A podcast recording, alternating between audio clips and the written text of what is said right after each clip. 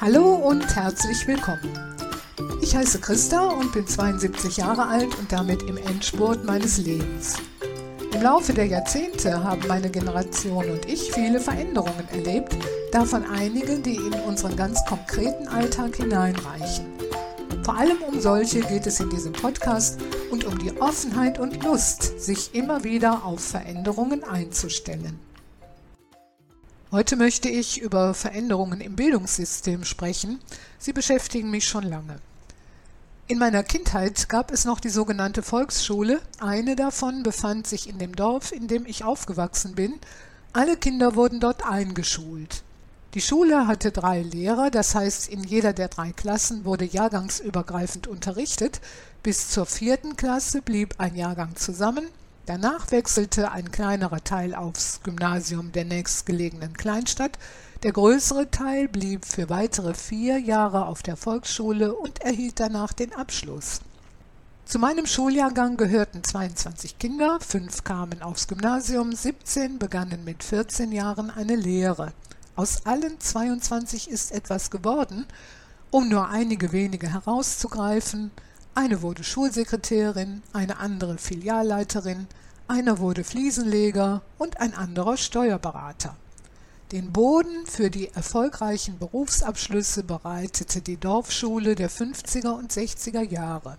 Ich denke, über solche Bildungsergebnisse würden sich heute viele Schulen freuen. Denn es kann nicht darüber hinweggesehen werden, dass fast jedem vierten Schulabgänger sämtliche Voraussetzungen fehlen, um eine Berufsausbildung überhaupt beginnen zu können. Laut Statista haben 2022 in Deutschland knapp 770.000 Schülerinnen und Schüler die Schule verlassen, davon mehr als 52.000 ohne Schulabschluss und mehr als 125.000 mit einem einfachen Hauptschulabschluss. Aber es ist ja nicht nur die beschämende Zahl der ausbleibenden bzw. schwachen Abschlüsse, die beim Thema Bildung auffällt. Alle kennen die niedrigen PISA-Ergebnisse der deutschen Schüler, viele Schulgebäude sind marode und der Lehrerberuf wird immer unattraktiver.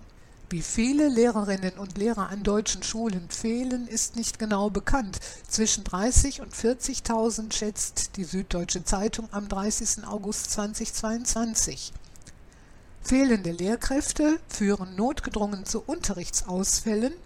Wie viele Schulstunden genau ausfallen, das lassen die einzelnen Bundesländer eher im Dunkeln. Die Zahlen wären aber sowieso ungenau, weil die Schulen die Ausfälle zu kompensieren versuchen, etwa indem Lerngruppen zusammengelegt werden oder indem Referendarinnen und Referendare, Rektorinnen und Rektoren mehr Unterricht übernehmen, als sie sollten. Einige Unterrichtsausfälle könnten durch Digitalisierung aufgefangen werden, aber auch die lässt im Schulbereich sehr zu wünschen übrig. In der Studie Digitale Herausforderungen für Schule und Bildung berufen sich die beiden Autoren auf die OECD-Datenbank zu den PISA-Studien. Die zeigt, die Schulen in Singapur und China sind zu 80 bis 90 Prozent mit Computern und digitaler Technik ausgestattet, in Deutschland sind es derzeit 30 Prozent. Das alles bedeutet, Deutschland leistet sich nicht nur ein Schulsystem, bei dem fast ein Viertel aller Schüler durchs Raster fällt, auch die, die nicht durchs Raster fallen, weisen zwangsläufig Bildungsdefizite auf. Ich will dazu ein Beispiel erzählen, das mich sehr beschäftigt hat. In dem ZDF-Magazin Frontal ging es am 23. Januar 2024 um den zunehmenden Antisemitismus an deutschen Hochschulen. Ein Student namens Gregor wurde während einer pro-palästinensischen Demonstration in Berlin-Neukölln gefragt, wie er zu dem Massaker der Hamas vom 7. Oktober steht und ob er diese verurteilt. Seine Antwort lautete, wir haben mit der Hamas nichts zu tun. Das ist ein Framing, was wir ablehnen.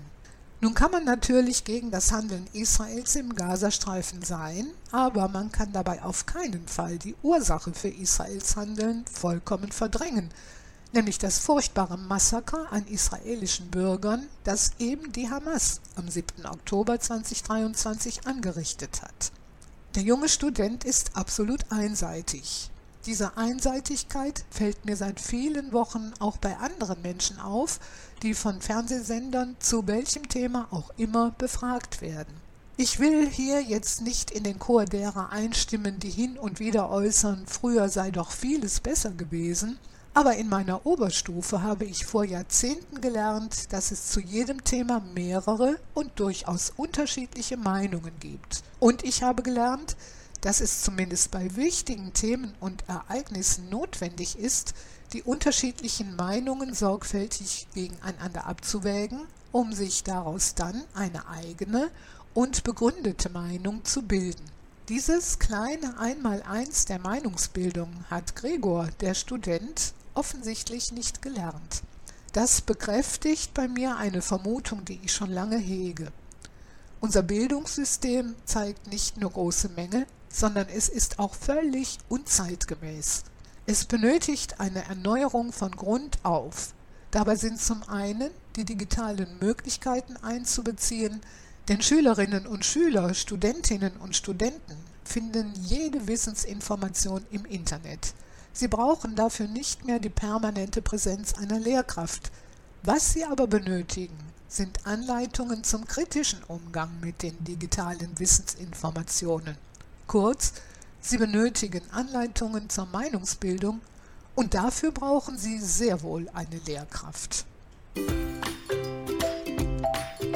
Soweit für heute. Mit allen anderen Menschen meiner Generation befinde ich mich im Endspurt des Lebens.